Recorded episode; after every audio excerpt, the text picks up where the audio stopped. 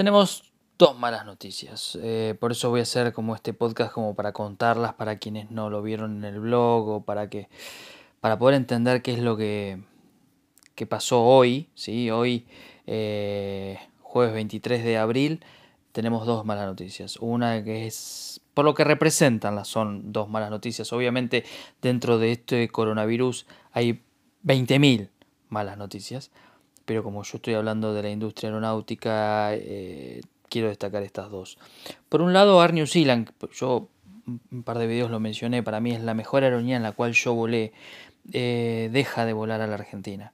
Si esto a qué se debe? Bueno, obviamente al coronavirus, pero eh, ellos están haciendo una reducción drástica de vuelos de empleados en Nueva Zelanda, siendo que Nueva Zelanda no está tan afectada con el coronavirus, pero ven que no, va, no se va a recuperar la demanda con la ruta a la Argentina. También cancelan otros vuelos, van a tener toda la flota de los aviones que volaban a la Argentina parada hasta abril 2021, o sea, es terrible. Por eso digo, no es una aerolínea que deja de volar, sino es lo que representa todo esto, ¿no? Y la otra es que se conoció hoy oficialmente de que em, quieren cerrar el Palomar, que el concesionario, que es Aeropuertos Argentina 2000, lo quiere cerrar y mover las operaciones de las aerolíneas low cost a Ezeiza. Sobre si es la muerte o no de las aerolíneas low cost, bueno, la realidad es que habría que ver que después del coronavirus sobrevivan las aerolíneas en general. Obviamente Aerolíneas Argentinas es la que tiene el respaldo del Estado, pero también en algún momento que tenga tantos subsidios para que no vuele va a ser algo medio raro. Va a ser raro. obviamente hace falta vuelos, hacen falta aviones, hace falta aerolíneas. Eh, pero bueno, veremos si esto significa eso, de que vamos a ver si JetSmart y Flybondi se van a, a Ezeiza.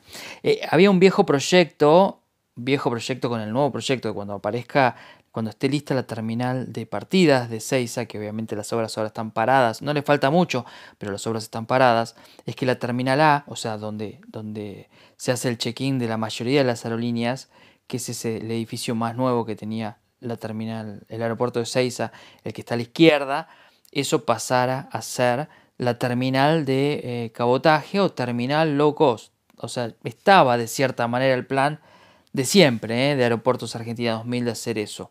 Pero bueno, con el Palomar, donde se invirtió plata, donde se estaba trabajando, donde yo mostré que, estaban eh, remodelando dos hangares para hacer una terminal de bajo costo.